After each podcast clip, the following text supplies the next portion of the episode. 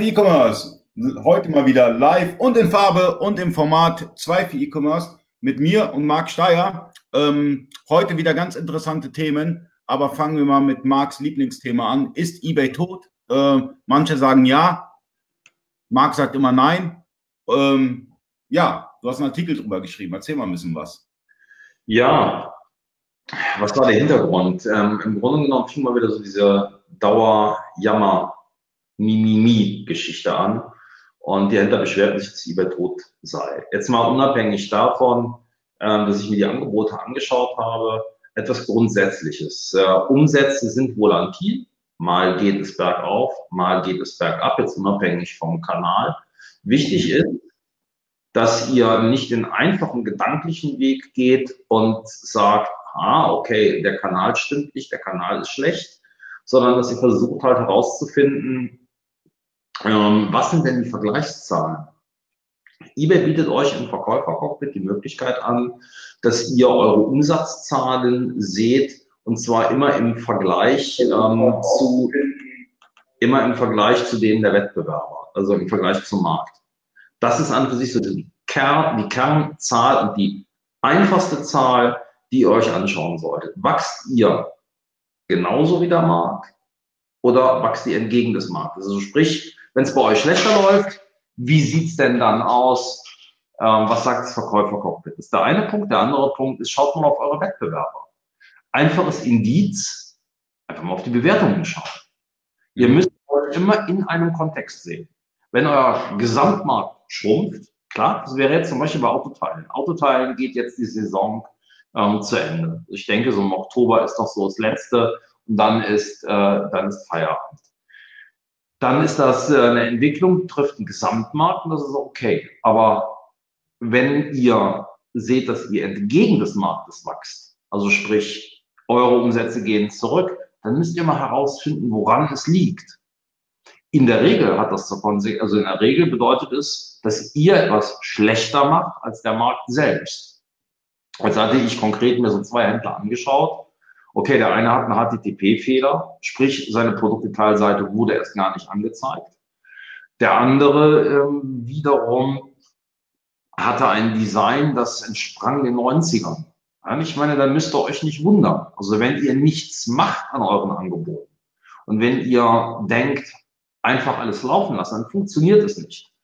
Ähm, ihr müsst schon regelmäßig eure Produkte anpassen, zumindest das Minimum machen.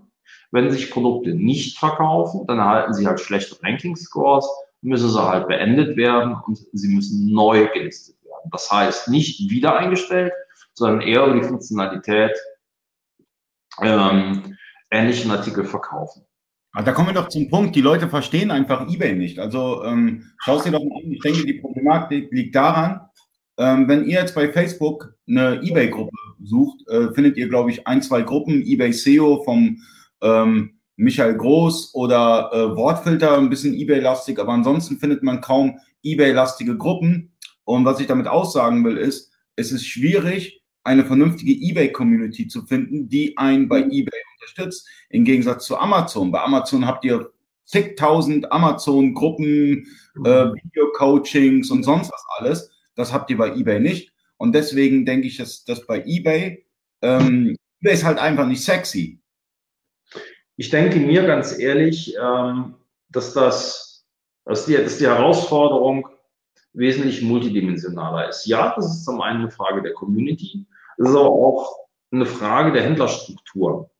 Ähm, für mich ist es absolut unklar, wie manche Händler eBay bedienen. Und ja, eBay und Amazon sind zwei verschiedene Marktplätze. Du hast per se einmal die Möglichkeit, bei eBay sehr, sehr viel selbst zu bestimmen, sehr einzustellen. eBay gibt dir unfassbar viele Möglichkeiten. Und ich glaube ganz ehrlich, das führt in ganz, ganz vielen Fällen zu einer Überforderung.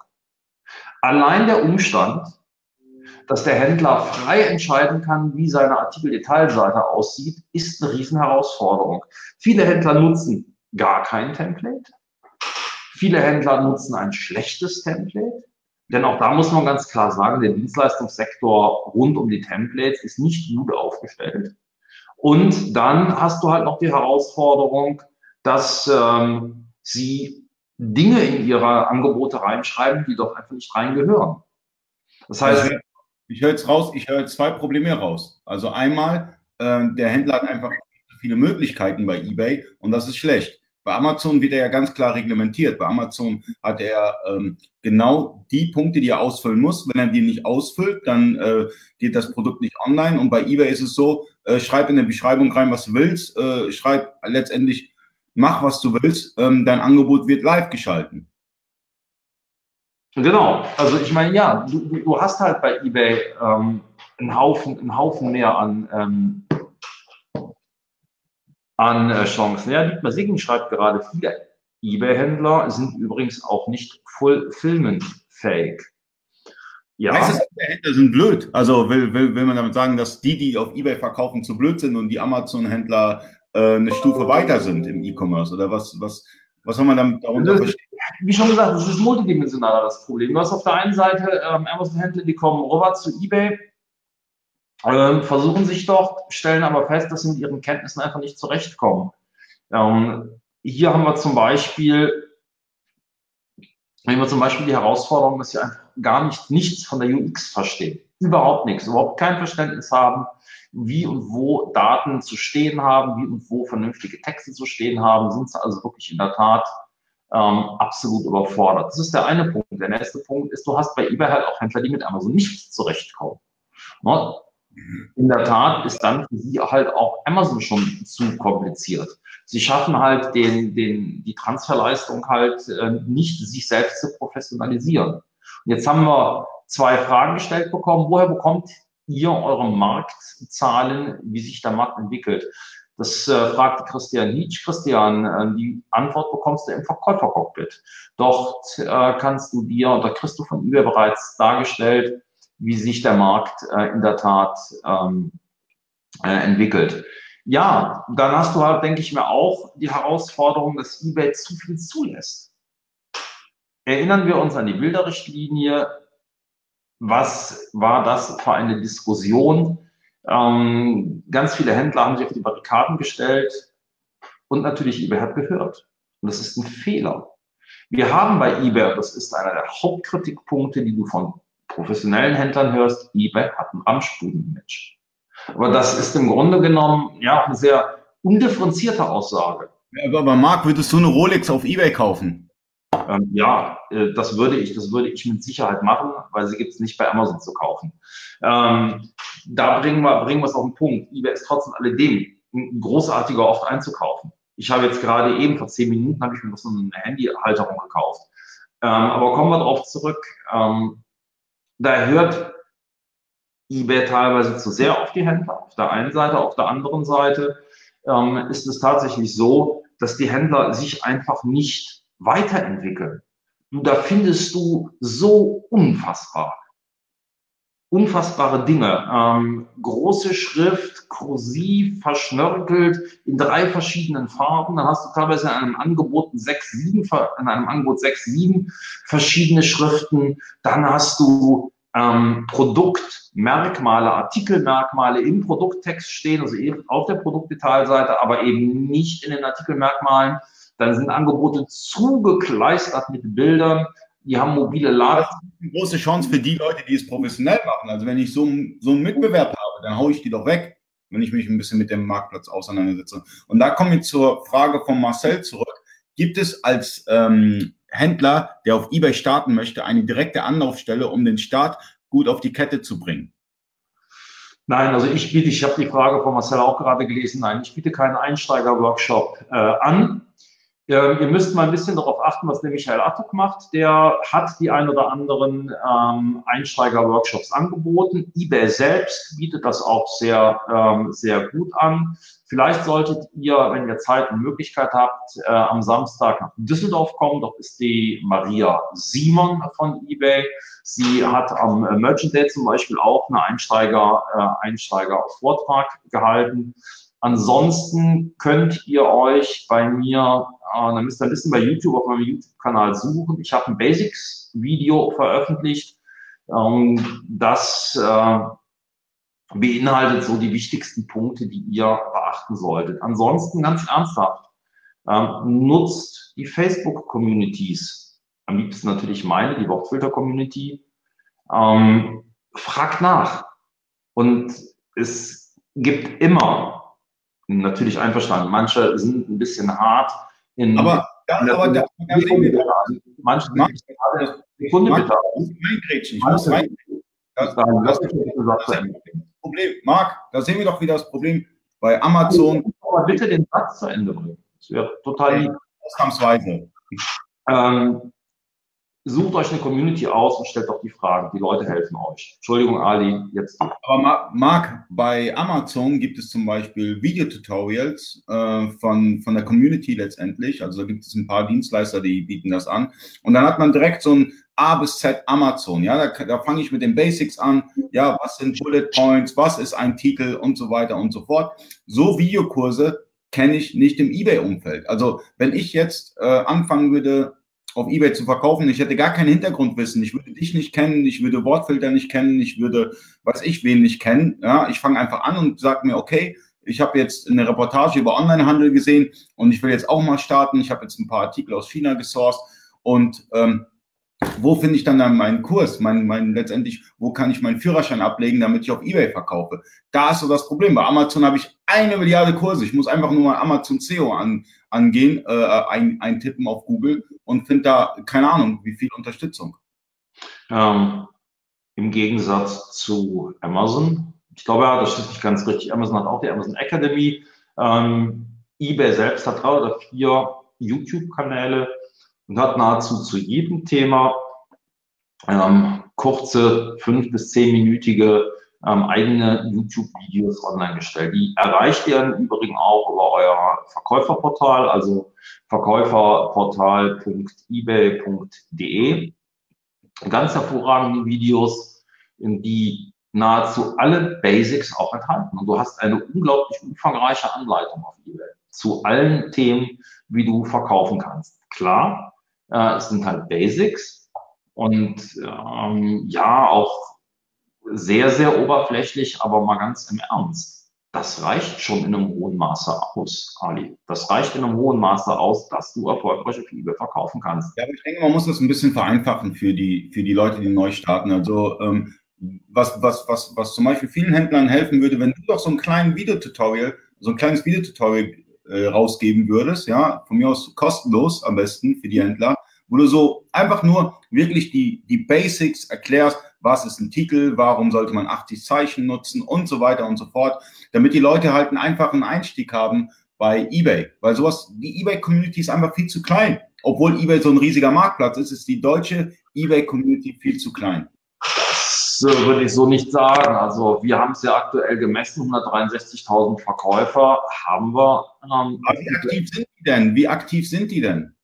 Ähm, sehr aktiv. Also ich meine, ähm, mindestens einen Artikel gelistet oder wie möchtest du, wie möchtest du das jetzt äh, quantifiziert haben? Also die Umsätze habe ich noch nicht ausgelesen, der, äh, der Händler. Und du hast ja im Grunde genommen recht. Nur ganz im Ernst. Ähm, ich schaffe es nicht, die Welt alleine zu verbessern. Das haut nicht hin. Ich mache jetzt schon Workshops. Ich habe ganz ehrlich die Basics Workshops beim besten Willen. Also auch echt keine Lust, keine Lust. Wirklich, wirklich nicht. Also das ist, für mich so anstrengend, ist auch für mich so anstrengend in den Workshops. Ähm, und ich glaube, auch kommendes Jahr wird es halt auch nicht mehr so sein, dass jeder einen Workshop buchen darf, sondern er muss sich in der Tat bewerben. Ich, ähm, also mich, mich ärgert es dann manchmal, wenn du dann Diskussionen führst, die du einfach nicht, äh, die, die du einfach nicht führen möchtest. Und du willst eigentlich ein ganz anderes Niveau spielen und das funktioniert dann halt nicht. Also das ist auch für mich ein bisschen frustrierend. Ja, auch in der Schule einen Förder- und einen Vorderkurs. Ja? Du kannst jetzt nicht, wenn du eine Expertenschulung raus hast, jemanden ähm, schulen, der, der, der noch nicht mal weiß, wie ein Artikel auf Ebay einstellt. Ja, also dafür ist eine Expertenschulung nichts. Da solltet ihr auch Basic-Schulung gehen. Und wir reden ja über die Basic. Also ich fände es halt klasse, wenn es ein paar mehr geben würde. Ich meine, Florian Rösch hat mich darum schon ein paar Mal ähm, angepiekst, ob er nicht mal möchte. Ich hoffe, dass er ähm, 2019 den, den Basic Part und meinetwegen auch fortgeschritten Light übernimmt. Aber ich selbst, ganz ehrlich, ich möchte es halt nicht mehr so in der Form. Das habe ich jetzt ein Jahr lang gemacht, habe unfassbar viel gelernt in den Workshops mit den, äh, mit den Teilnehmern. Aber dass ich das jetzt das ganze Jahr machen möchte, nicht. Der Punkt ist der, es gibt so sechs, sieben Basics, die solltet ihr halt handeln. Ähm, das größte Learning sollte eigentlich sein, fragt, verflucht nochmal, fragt und zieht euch den Aluhut ab. Keiner in der Facebook-Gruppe wird euch abmahnen und wenn ihr eine Abmahnung kriegt von einem Facebook-Gruppenmitglied, dann sagt es mir. Ich glaube, dann bin ich durchaus in der Lage, mich hier vereinzusetzen. Ähm, und lest wirklich die Artikel, die ich das ein oder andere Mal veröffentliche über Usability, über UX. Und vielleicht nutzt auch die Chance, im Januar gibt es die eBay Seller Konferenz in Köln am 22.01. Dort werden sowohl Basics wie auch fortgeschrittenen, wie auch Enterprise-Themen ähm, gespielt. Aber ich finde das jetzt cool, was der Tunjai geschrieben ist, äh, geschrieben hat. Äh, das Problem ist aber auch, dass viele einfach 1998 hängen, äh, hängen geblieben sind und gewisse Sachen nicht umsetzen oder Neuerungen akzeptieren. Das ist auch noch ein Problem. Viele haben auch Angst vor Veränderung. Ja, also äh, das ist, glaube ich, ein charakterliches Problem. Ja, äh, ist eigentlich kein eBay-Problem. Aber es gibt Menschen oder Händler, die sind erfolgreich auf eBay. Mitten 1998 Design liegt, glaube ich, an der Laufzeit des eBay-Accounts und wollen gar keine Veränderungen. Deswegen hast du dann so grottige ähm, Beschreibungen, Bilder und sonstiges. Da geht ihr recht, das ist in der Tat ein Mindset-Problem und äh, in Köln werde ich auch dieses Mindset-Problem behandeln. Da kann ich euch allen einmal den, den Tipp, die Empfehlung geben. Beschäftigt euch einmal mit der Komfortzonentheorie. Die besagt im Grunde genommen, dass äh, jeder Mensch sich eigentlich doch bewegt, wo er sich wohlfühlt und sich ungerne verändert. Das ist Evolutions ähm, Evolution, es ist begründet durch unsere Evolution. Da, wo wir uns sicher fühlen, ist die Welt für uns in Ordnung. Das wollen wir auch nicht verändern. Nach der Komfortzone, in der wir uns sehr gerne bewegen, kommt die Lernzone. Das ist dann schon Adrenalin-Junkie Light. Das bedeutet, wir verlassen halt unser gewohntes Umfeld, begehen kontrolliert neues Terrain und versuchen Dinge auszuprobieren. Das sind dann halt diejenigen, die auch wirklich in der Tat auf eBay und auch auf Amazon erfolgreich sind, die sich ständig mit Neuem befassen, ständig Neues ausprobieren, ähm, keine Angst dazu haben, ähm, keine Angst davor haben, halt auch mal sich neuen Gegebenheiten anzupassen. Und nach der Lernzone kommt die Panikzone. Das ist im Grunde genommen das, ähm, was wirklich die Hardcore-Adrenalin-Junkies großartig finden. Die machen jeden Murks mit, keine Achterbahn ist zu wild. Und das bedeutet halt dann im Businessleben halt auch, dass sie in einem hohen Maße äh, geschäftliche Risiken eingehen. Das ist mit Sicherheit nicht vernünftig, aber der Weg von der Komfortzone in die Lernzone, das ist meines Erachtens das, was äh, existenziell von den Händlern geleistet werden müsste und was die also in der Tat nicht leisten. Und darin ist dann halt auch diese ganze Trägheit, die wir sehen, begründet. Und ähm, das beschreibt halt auch das, was der äh, Tun Tunschei, ist das richtig ausgesprochen?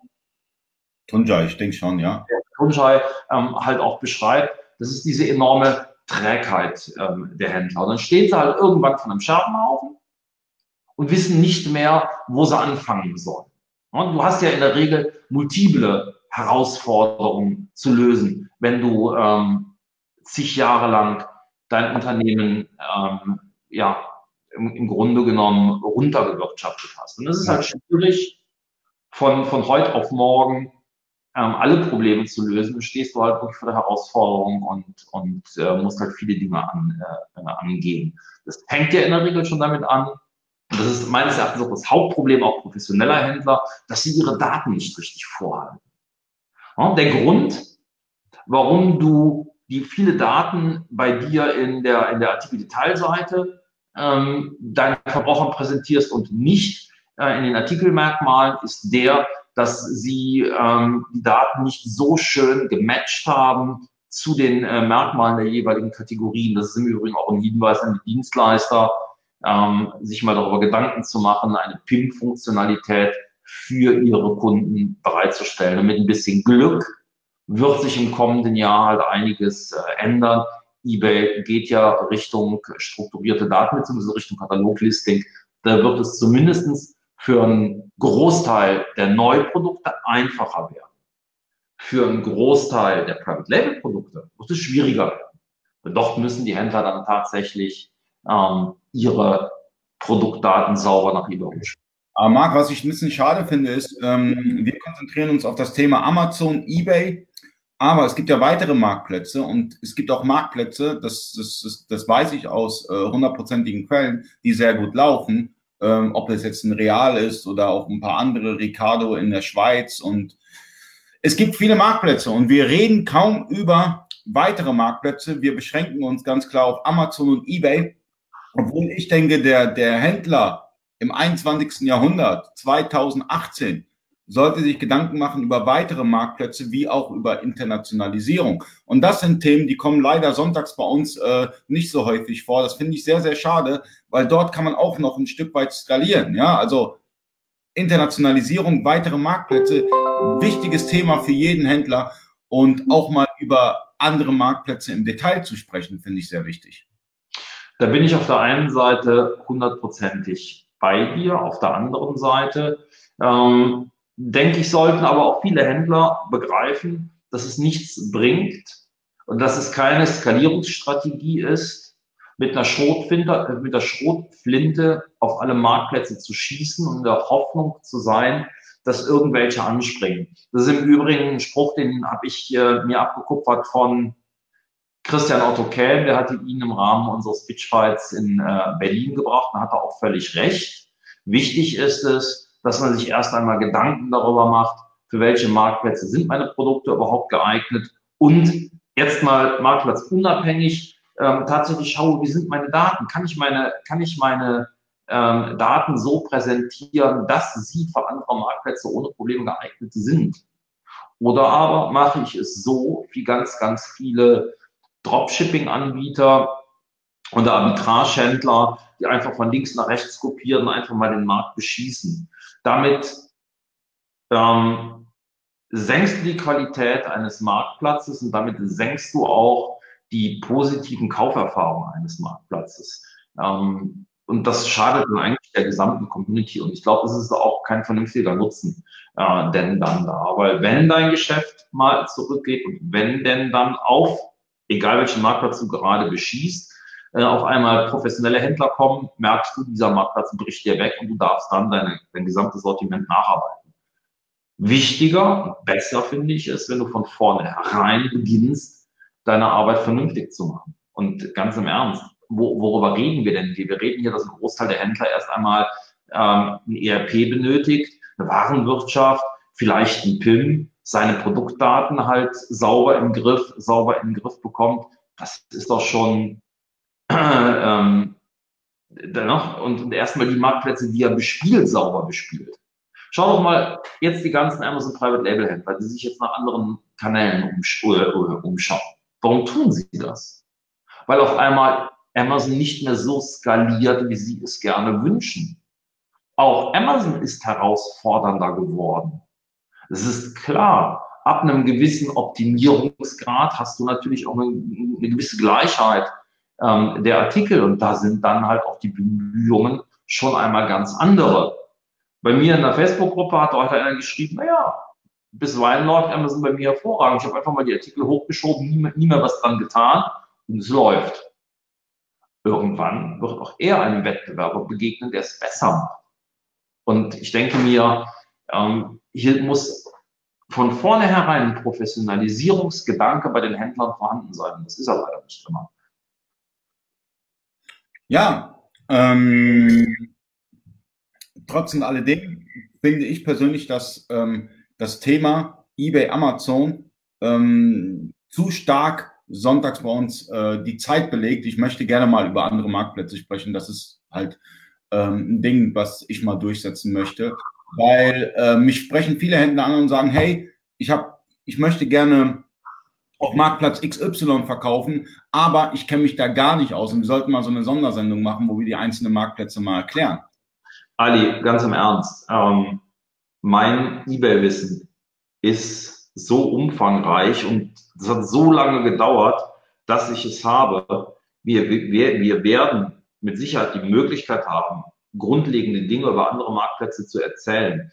Aber ich bin ja nun schon, das will ich ja mit Dennis äh, im Klug noch zu Ende bringen, äh, ich bin ja nun schon daran gescheitert, äh, Instagram-Shopping vorzustellen. Ähm, bei Amazon etwas vorzustellen, würde ich scheitern. Da hat, glaube ich, äh, jeder mehr Ahnung als ich. Also im Operativen. Ich habe mich mit Wish auseinandergesetzt, einverstanden. Ich setze mich aktuell mit äh, eBay Kleinanzeigen aus.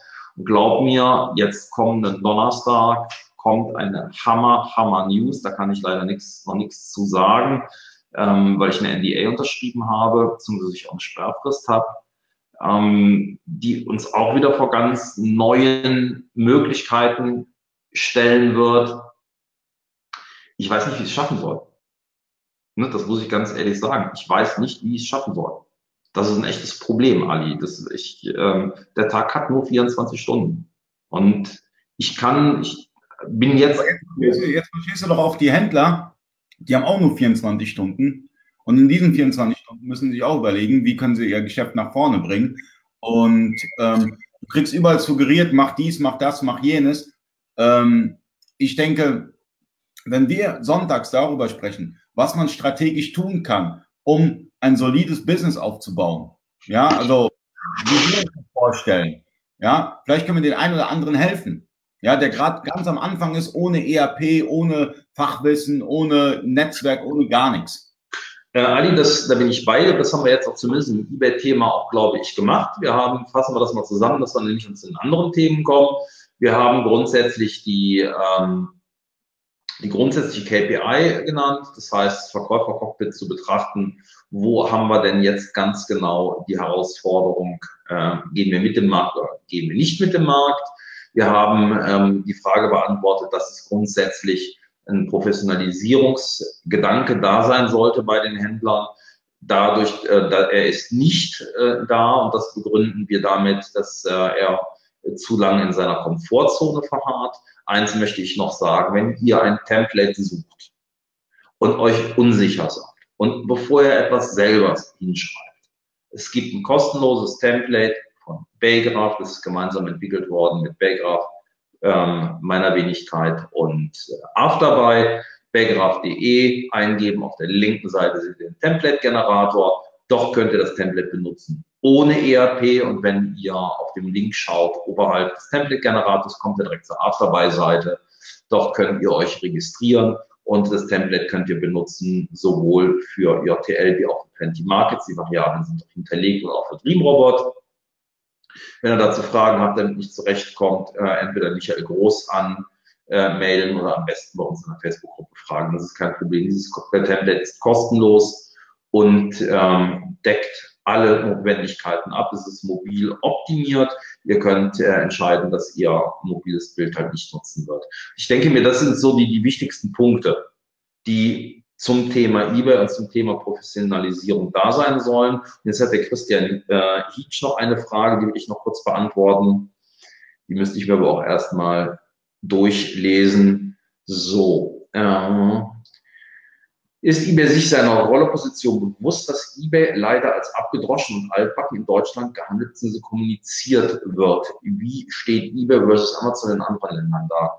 Ähm, ja, eBay ist sich seiner Rolle mehr als nur bewusst, hat aber ähm, die Herausforderung, dass eBay selbst nur nicht in der Lage ist, äh, nur bedingt in der Lage ist, dagegen anzugehen. Es sind die Händler, die für diese altbackenen Geschichten ähm, verantwortlich sind eBay ist in einigen anderen Ländern durchaus ein sehr, sehr starker, genauso wie auch in Deutschland, sehr, sehr starker Marktplatz. Ähm, frag mal die Alexa, ich hoffe, meine, springt meine auch direkt an, frag mal Alexa, wer ist eBay?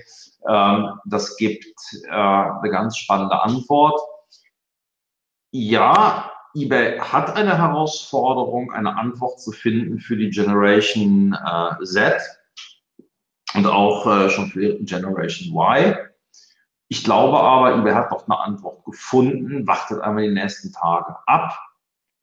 Möglicherweise kommt da etwas. Die Leute wollen auf, auf die Folter. Ja, also, äh, dass da irgendwas Riesiges kommt, äh, habe ich jetzt dreimal von dir gehört und äh, äh, hier und da mal wieder gehört, dass irgendwas Riesiges kommen soll bei eBay. Du darfst darüber nicht sprechen. Aber ich sehe das so ein bisschen auch wie Dennis, dass sich eBay so ein bisschen äh, im Weg steht, also selber im Weg steht. Ja, also ähm, ja. Ach, hallo, meine Schwiegermutter guckt auch zu. ja. Gut. Dann wollen wir mal zum nächsten Thema kommen. Ähm, kommen wir mal zum nächsten Thema. GS1 Germany hat endlich gerade für die Private Labeler und für die Startups ein kleines Paket mit 10 Getin ähm, gelauncht. Ähm, Michael, ganz kurz, Michael D. Ja, der Michael fragt, Highline Search Ads? Nein, nein. Wird wesentlich großartiger werden. Ähm, hat ein äh, kleines Paket für die ganzen Startups ähm, gelauncht, endlich. Ich glaube, drei Jahre hat es gedauert und ich habe meinen Mund fusselig geredet, dass es funktioniert hat.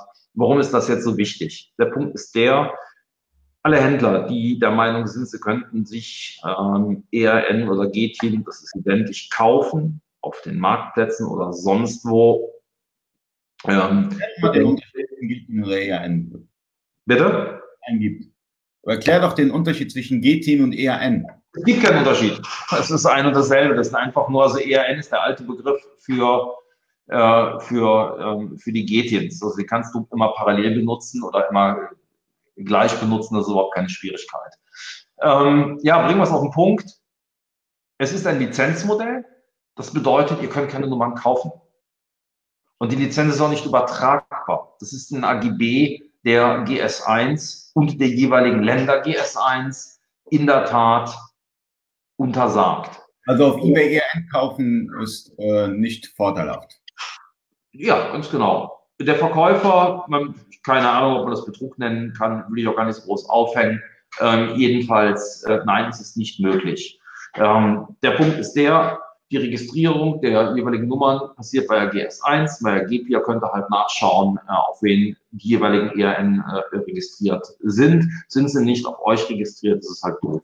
Sowohl ähm, eBay wie auch Amazon ähm, werden in Zukunft dagegen vorgehen, ähm, wenn es halt um eBay, also der seriöse Marktplatz eBay gibt mir ganz viele äh, ähm, Verkäufer, die ERNs verkaufen. Ja, mhm. also ich könnte jetzt, hier sehe ich ja, da ist so eine sexy Frau mhm. oder sowas, äh, zehnmal ERN-Code, ERN-Nummern, Barcode, PC-Numbers zum Verkauf bei Amazon, eBay und andere. Ich weiß nicht, warum die Frau da auf dem Artikel will. Also äh, äh ERN-Codes, also ja, das, ist, das, ist, natürlich das Ding, warum, warum eBay halt nicht sexy ist. Ja, also äh, es ist nicht sexy, eine Frau zu haben äh, auf dem Bild, wenn man ERNs verkauft. Bin ich bei dir, bin ich bei dir, aber das hat nichts mit eBay zu tun. Das ist ein Problem des Händlers. Ne, eBay könnte das, könnte das doch einfach mal stoppen. Ja, also ähm, finde ich so. Einverstanden.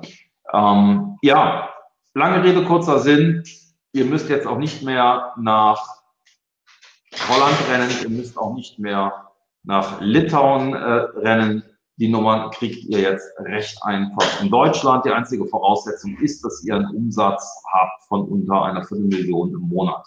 Von daher ist die Welt völlig in Ordnung.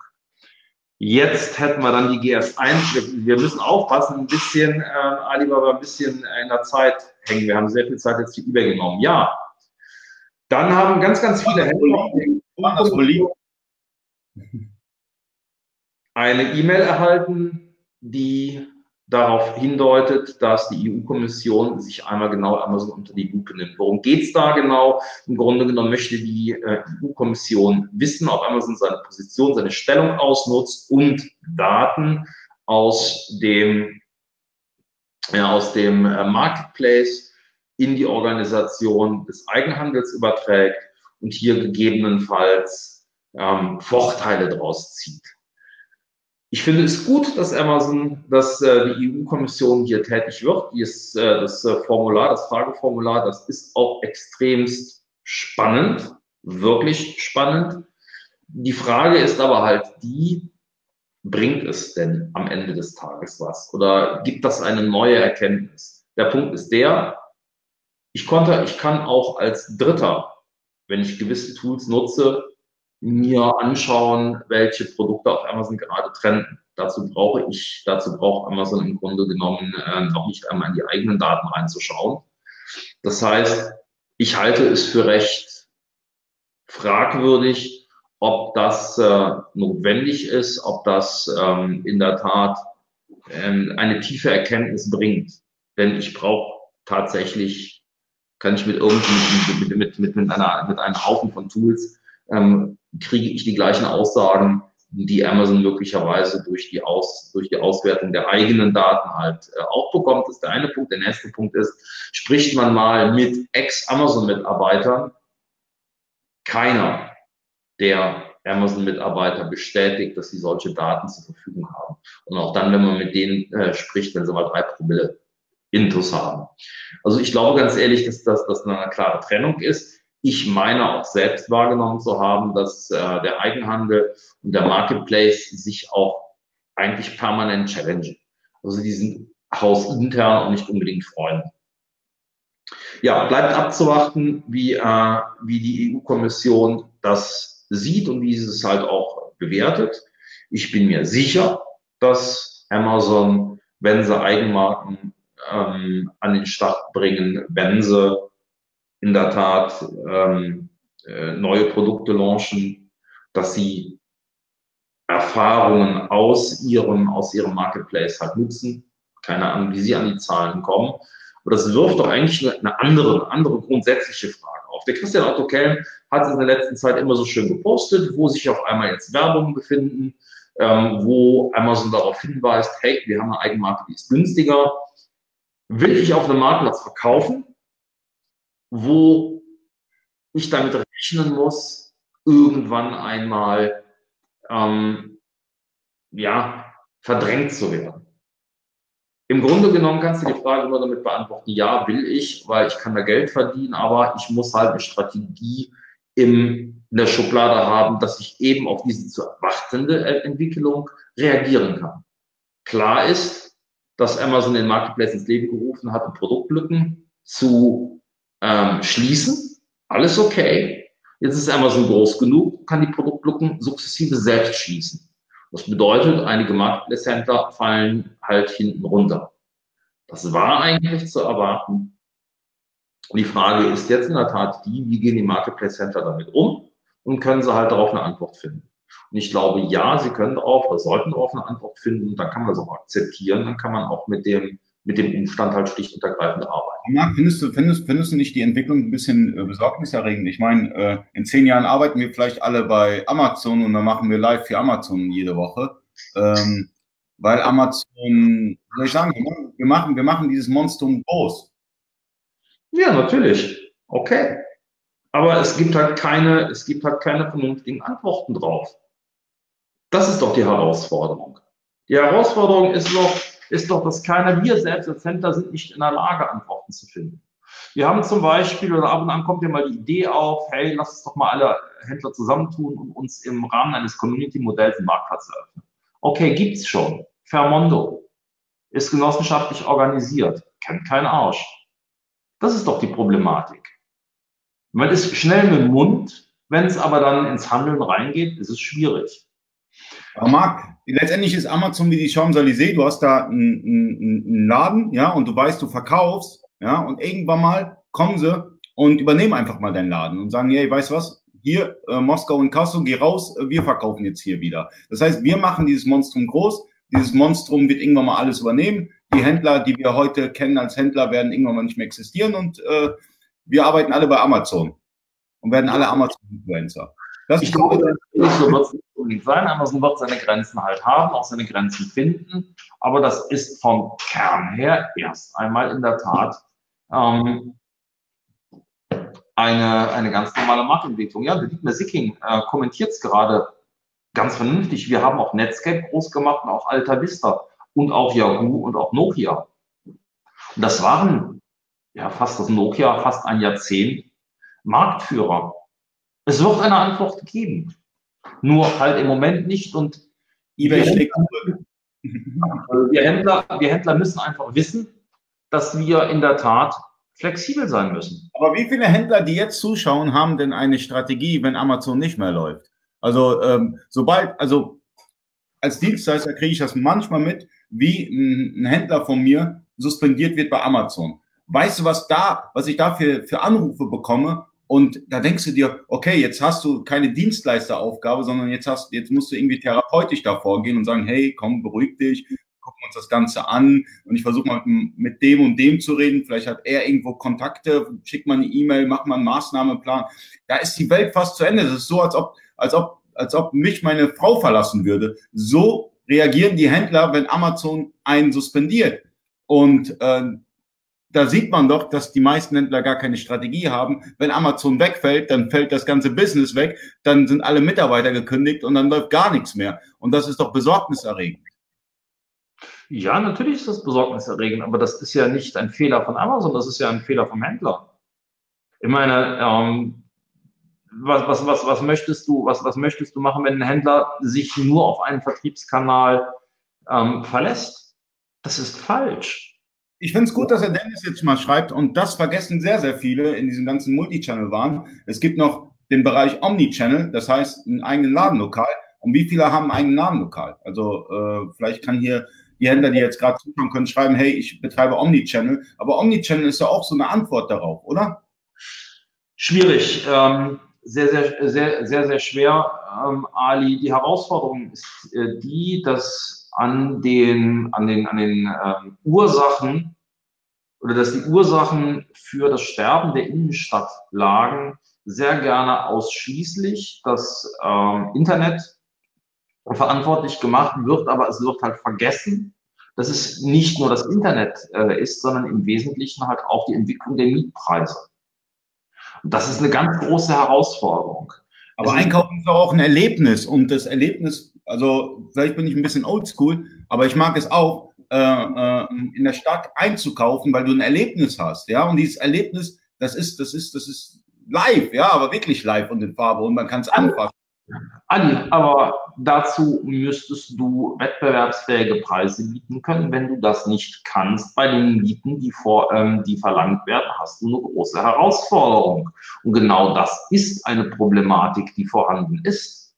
In den A-Lagen und auch in den B-Lagen bist du fast nicht in der Lage, ähm, einen vernünftigen Mietpreis ähm, zu finden. Und das ist echt eine richtig große, große Herausforderung. Und das wird in der Tat vergessen. Es wird ausschließlich das Internet für Leerstände verantwortlich gemacht. Und diese Leerstände sind auch verantwortet dadurch oder deshalb, weil die Händler schlicht und ergreifend nicht mehr in der Lage sind. Ich bin, ich bin mal 500 Kilometer gefahren, weil meine Frau etwas haben wollte, was es in Deutschland nicht gab, ja, und auch nicht im Internet. Also von daher, wenn man muss, man muss, wie soll ich sagen, äh, man muss wettbewerbsfähig sein, aber man muss auch sich um sein Geschäft Gedanken machen. Und wenn man wirklich an eine Brand arbeitet, ja, also Brandbuilding wieder auch ein Thema, ähm, dann kann man es schaffen. Auch nicht mit einer A-Lage. Ähm, ja, mit Sicherheit. Dann lassen wir jetzt zum nächsten Thema gehen, Ali. BGH-Aufteil zur Kundenzufriedenheitsumfrage bereits aus dem Juli ist aufgepoppt, weil ich weiß nicht ganz genau, welches Mittel Heise berichtete hierüber etwas spitz und sagt, das sei zukünftig verboten. Ganz klares Statement. Nein. Kundenzufriedenheitsumfragen, also das Fragen nach einem Feedback ist nicht verboten. Das Urteil betrifft einen Amazon-Händler.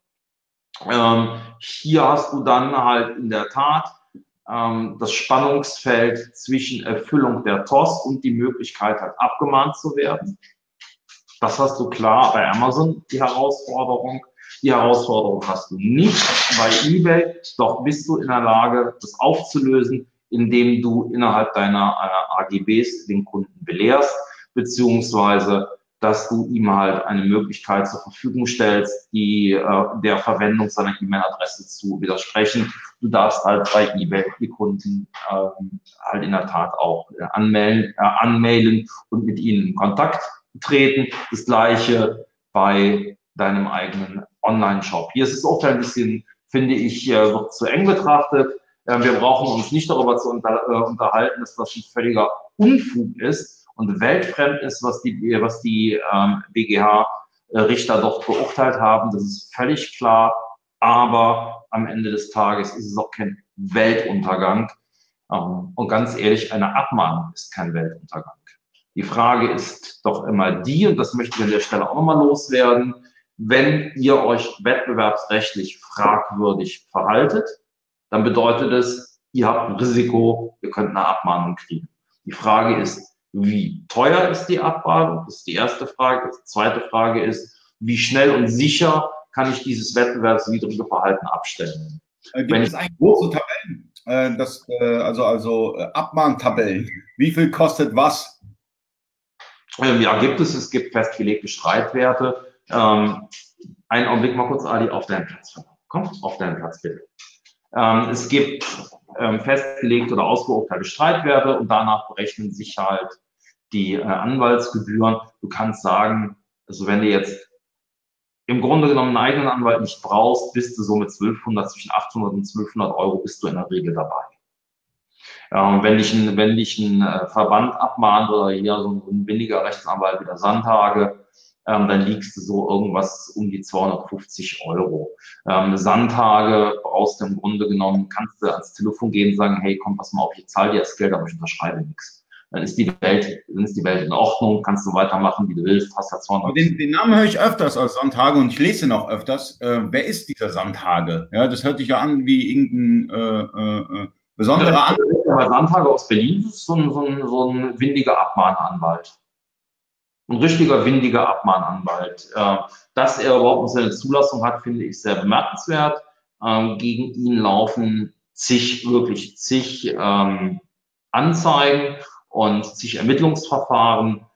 Da habe ich, glaube ich, mein, ich habe ich habe es, glaube ich, irgendwann auch mal in einem Artikel veröffentlicht oder es wurde zumindest in meiner Facebook-Gruppe veröffentlicht. Aber es ist halt so ein typischer Abmahnanwalt.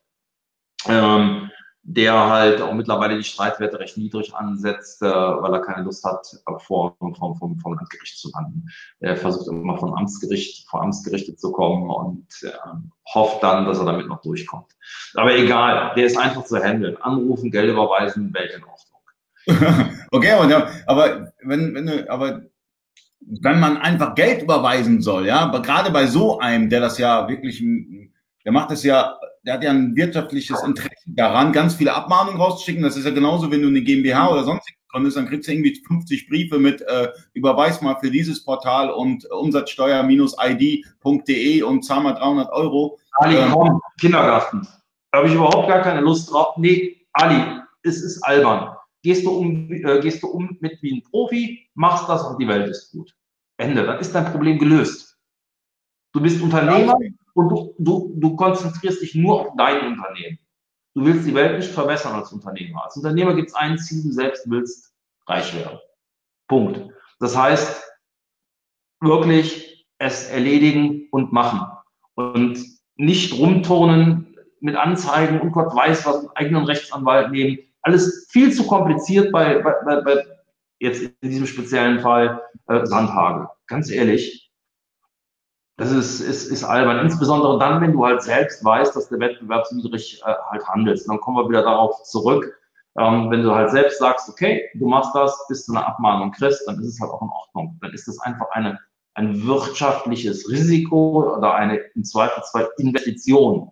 Wenn du dir halt sagst, okay, das geht eine Zeit lang gut, ähm, dann kostet es mich halt Betrag X, dann darf ich es nicht mehr mit ein bisschen Glück habe ich in der Zeit Betrag Y, der größer ist als X, eingefahren, dann hat sich der Spaß gelohnt.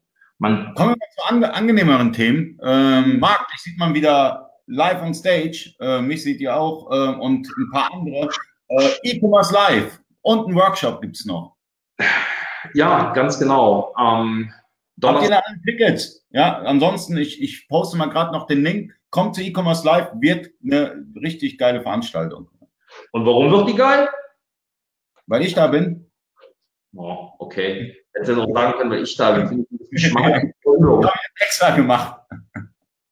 Nein, ähm, das ist ja im Prinzip so eine Sache. Es gibt ja so fucking viele Veranstaltungen äh, mit, mittlerweile und es ist so fucking schwierig, sich überhaupt ähm, zu orientieren.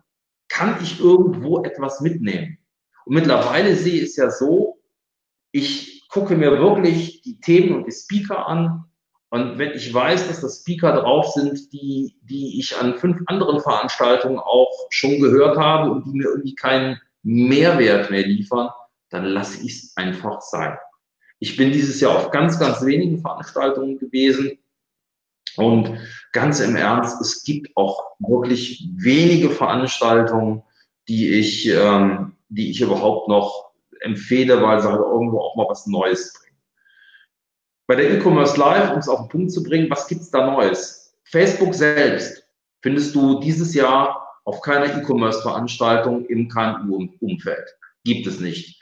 Bei keinem Plenty-Kongress, beim Realtag nicht, bei keinem Dreamrobot-Tag, bei, ähm, habe ich es jetzt alle, bei keiner JTL Connect, bei keinem TDOH, nirgends. Gab es nicht.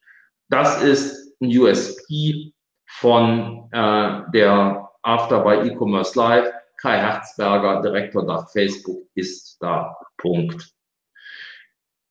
Ab und an und auch sehr, sehr selten findest du das Thema Höhle der Löwen gespielt.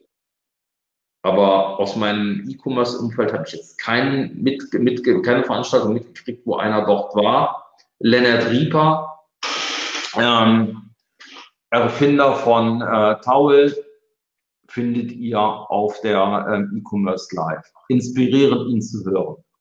Adam Sherman, ja, eBay-Geschäftsführer, ab und an sieht man ihn und hört ihn auch. Im Allgemeinen bin ich nicht der Meinung, dass er wertvolle Vorträge hält. Der bringt halt irgendwie, er rattert halt seinen, seinen eBay-Sabbel runter im eBay-Wording und das ist irgendwie alles langweilig. Aber ich weiß, dass er am Samstag was ganz Großartiges erzählen wird. Ähm, und hieraus werden sich viele, viele Fragen ergeben. Von daher, diesmal macht's Sinn. Ja, wen haben wir da noch? Den Gerald, Dr. Gerald Schönbucher, Geschäftsführer von Real Digital. Zum einen ganz, ganz spannend, ihn jetzt zu fragen, wie sieht's denn überhaupt aus mit Real?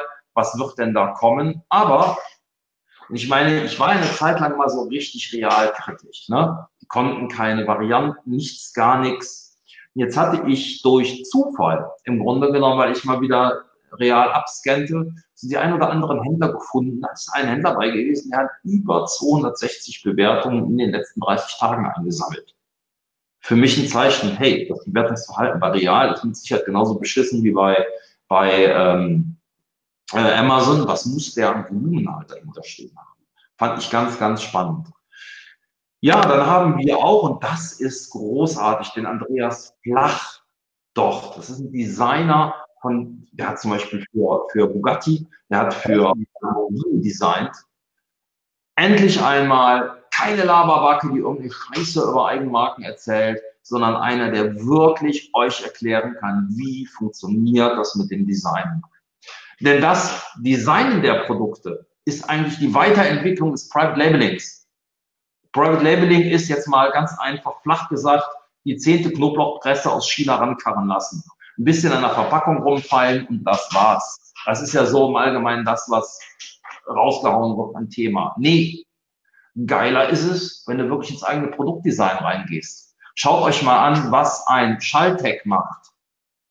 Ein Peter Schaljatki. Seit knapp einem Jahrzehnt ist er enorm erfolgreich damit, dass er eigene Produkte designt. Und schaut euch einmal an, was auf einmal ein Jens Wasel KW-Commerce macht. Auch er geht ins Produktdesign rein. Das sind keine Sachen, die gigantisch teuer sein müssen, aber sie sind erfolgreich. Und genau darüber kann euch ähm, ja, Andreas Flach enorm viel erzählen. Ja, das Thema Voice Commerce wird das ein oder andere Mal schon ähm, gespielt. Ich kriege einen Nachnamen ohne weiteres nicht ausgesprochen. Andreas Kwiatkowski ist Voice-Experte, erzählt euch einiges darüber, aber viel spannender ist Philipp Westermeier, OMR, Online-Marketing Rockstars. Unfassbar geil. Auf der Demexco hat er jetzt äh, in Köln seine Party. Der hat es tatsächlich geschafft, am Freitag äh, sich auf die ähm, auf die äh, Startseite, hätte ich schon fast auf die Titelseite der Bild zu pushen mit so einem kleinen Fail, den er da gebracht hat. Ja, großartig. Zu, von ihm zu lernen und zu hören, wie funktioniert Marketing, wie weit kann man gehen. Also da freue ich mich richtig darauf, den äh, Philipp kennenzulernen. Ja, dann haben wir natürlich auch von Stefan Grimm von Westposten.de da haben, wissen wir nicht. Gute Besserung an Stefan, ja? Gute Besserung an der Stelle. Stefan, aber Valentin deutete schon an, ähm, wir lassen ihn jetzt zwei von zwei hübschen Blondinen auf äh, im Rollstuhl auf die Bühne karren. Äh, vielleicht motiviert ihn das. Ja, Christian Otto Kellen, klar, ist da. Die ein oder anderen bekannten Gesichter auch. Wen ich noch erwähnen möchte, ist Ben Küster Ben Küster hat im äh, Grunde genommen ja den, äh, den heiligen Gral von Facebook erreicht, von der ähm, Sandberg, ich kenne leider nicht ihren Vornamen, habe ich nicht, nicht im Kopf, ist er geehrt worden für äh, eine unglaubliche Facebook-Kampagne, die er gestartet hat und hat glaube ich, 35 Mit den Bürgern, ne? Die, die Sache mit den Bürgern. Bitte? Die Sache mit den Bürgern, ne? Ja, ganz genau. Hat er geschafft. Unfassbar großartig. Ja, dann haben wir den Dr. Peter Walz da, ehemaliger Vertriebsgeschäftsführer von äh, Vodafone, jetzt äh, Vertriebsgeschäftsführer äh, der Concardis Group, ein Payment-Unternehmen. ein unglaublich inspirierender Mensch. Ich hatte ihn bei mir im Wortfilter Händler-Talk und ähm, selten habe auch ich so unfassbar viel mitnehmen können. Es ist großartig, wenn du mal so einen Konzerngeschäftsführer aus dem Vertrieb fragen kannst, hey, wie geht das denn eigentlich? Wie, wie schaffst du das, so viele Menschen zu führen? Wie kriegst du das geregelt, dass ihr auf einmal links geht, wenn ihr die ganze Zeit nach rechts gelaufen seid? Der hat Skills fucking, also ganz im Ernst. Kannst du so großartig mitnehmen und er hat eine Art und Weise, die das halt auch zu vermitteln, die einfach ja, charmant ist. Du verstehst es, er ist nicht abgehoben, er ist ein großartiger Mensch. Also wir waren nach dem Woche der Händler-Talk und noch zusammen einen trinken mit der, mit der ganzen äh, Truppe, also auch mit der Audienz. Das war richtig klasse. Ja, also, natürlich. Kurz und knapp, Leute, kommt zu E-Commerce Live. Das ist eine Veranstaltung, das ist ähm, eine Pflichtveranstaltung für dieses Jahr. Ähm, weil wir müssen noch eine weitere Veranstaltung auch noch ankündigen. Oh, ganz genau. Da hast du völlig recht. Und das ist jetzt mal so eine Veranstaltung der, ja, der dritten Art. Gab es noch nicht in der Form, ähm, ist einzigartig. Findet in Kassel statt. Das ist das Seller Dinner. Sellerdinner.de. Wird veranstaltet von ähm, .com, sagt er. Entschuldigung, ich habe jetzt .de gesagt. Sellerdinner.com. Äh, es wird veranstaltet von Dennis M. Klug. Dennis M. Klug ist selbst äh, Marketplace-Händler, turnt auf vielen, vielen, vielen äh, Marktplätzen rum und äh, war im Übrigen auch schon bei uns äh, im, im, in. Äh, war ein tolles, ein tolles und auch ja ein Gespräch, an das wir uns lange erinnern werden. Da war ich etwas grampelig, ähm, aber war trotzdem alledem großartig. Ja, was ist so, so, so fantastisch in seiner Veranstaltung? Der, auf der Veranstaltung geht es nicht darum, dass wir alle uns irgendwelche Vorträge reinziehen. Klar, ein paar Vorträge gibt es doch auch. Es geht, geht um Netzwerken, es geht ums Netzwerken dort. Genau. No, da steht dann halt das Netzwerken im Vordergrund und auch nicht das Saufen und auch nicht, dass wir stehen irgendwie alle rum und ähm, trinken einen, haben laute Musik. Nee, es geht darum, dass wir gepflegt bei einem Essen uns unterhalten. Wer ist, wer ist dabei? Ja, Michael Gabrielidis, Brain of Amazon, wenn einer Zahlen, Statistiken, Daten und Fakten rund um Amazon hat, dann ist es Michael Gabrielidis. Und äh, natürlich wird er auch das ein oder andere Spannende raushauen. Wen haben wir noch dabei? Christian Otto Kellen in seiner nüchternen und unfassbar direkten und auch teilweise smart sarkastischen Art. Ähm, ja, der Amazon-Gott schlechthin. Er versteht Amazon, er denkt Amazon, er atmet Amazon halt äh, ein und er erzählt keinen Quatsch. Punkt. Das, was er erzählt, hat Hand und Fuß. Das hat er selbst erlebt und er kann es begründen und das durchdacht begründen. Das, was ich an, an Christian und halt auch an Michael extremst großartig finde, ist deren unglaublich analytische Herangehensweise. Die finde ich sehr, sehr smart. Die mag auch ich äh, sehr gerne. Ja, dann haben wir noch mit dabei Jill Francis Lang ähm, aus der Private Label Journey Community. Eher so ein Strahlemann, ein Optimist, einer, der es geschafft hat, ähm, wirklich durch, äh, durch Try and Error durchaus seine Position zu finden. Er hat sich sehr stark innerhalb der letzten Jahre positioniert und ist auch jemand, der euch sehr viel erzählen kann zum Thema Mindset, zum Thema, wie starte ich, wie gründe ich und ähm, er ist sehr dazu geeignet, wenn ihr halt gerade anfangt, euch den Spaß einmal ähm, äh, anzuhören. Er schafft es aber auch, auf eine hervorragende Art und Weise die Leute, die schon länger dabei sind, mal wieder in den Hintern zu treten, aber das auf eine, ja, auf eine andere Art und Weise als ich. Er ist halt eher sehr positiv und ich eher sehr ja, konfrontativ. Dann haben wir dabei die äh, Annemarie Raluca Schuster, eine es gibt, es gibt zwei, zweimal live für E-Commerce, äh, könnt ihr auf YouTube euch anschauen mit Annemarie Raluca Schuster. Super interessant, wie sie das ohne Amazon bis, ähm, also sie hat ja nicht mit Amazon gestartet, sondern mit einem anderen Marktplatz. Super interessant, ihre Geschichte. Hört es euch an und kommt vorbei beim Seller Dinner. Dann haben wir ganz genau die äh, Annemarie äh, Raluca Schuster, sowohl auf äh, Amazon aktiv wie auch auf äh, eBay und auch auf eBay sehr, sehr erfolgreich aktiv. Ja, zig Jahre jünger als du, Ali, und als ich. Hat eine ganz andere, auch wesentlich smartere Sichtweise auf die Dinge. Gut, und dann haben wir noch dabei ähm, Jan Griesel, Gründer von Plenty Markets und Bernhard Weiß, Mitgeschäftsführer von Plenty Markets und auch hier mit Sicherheit können ganz, ganz tolle Gespräche geführt werden, wohin äh, in Zukunft Plenty Markets gehen wird. Insgesamt, ja, ist das jetzt keine billige Veranstaltung. Das Early Bird mit 269 und das Standardticket mit 369 ist das gut oder ist das schlecht? Im Grunde genommen zwei Sachen. Zum einen, die Veranstaltung kostet Geld. Es ist eine großartige Location in Kassel, das Schloss. Ähm, zum einen. Zum anderen hast du halt auch einfach die Situation, ähm, dass ein vernünftiger Preis auch gewisse, ein gewisser Filter ist. Und das ist auch gut so. Ähm, hier wird nicht gesoffen, hier wird nicht rumgegrölt, hier wird auch nicht abgefeiert. Nee, hier wird sich gepflegt unterhalten und es wird gepflegt auf einem vernünftigen Niveau sich ausgetauscht. Und das ist eine Sache, die finde ich eigentlich recht gut. Und bevor ich es vergesse, ich bin, glaube ich, auch da.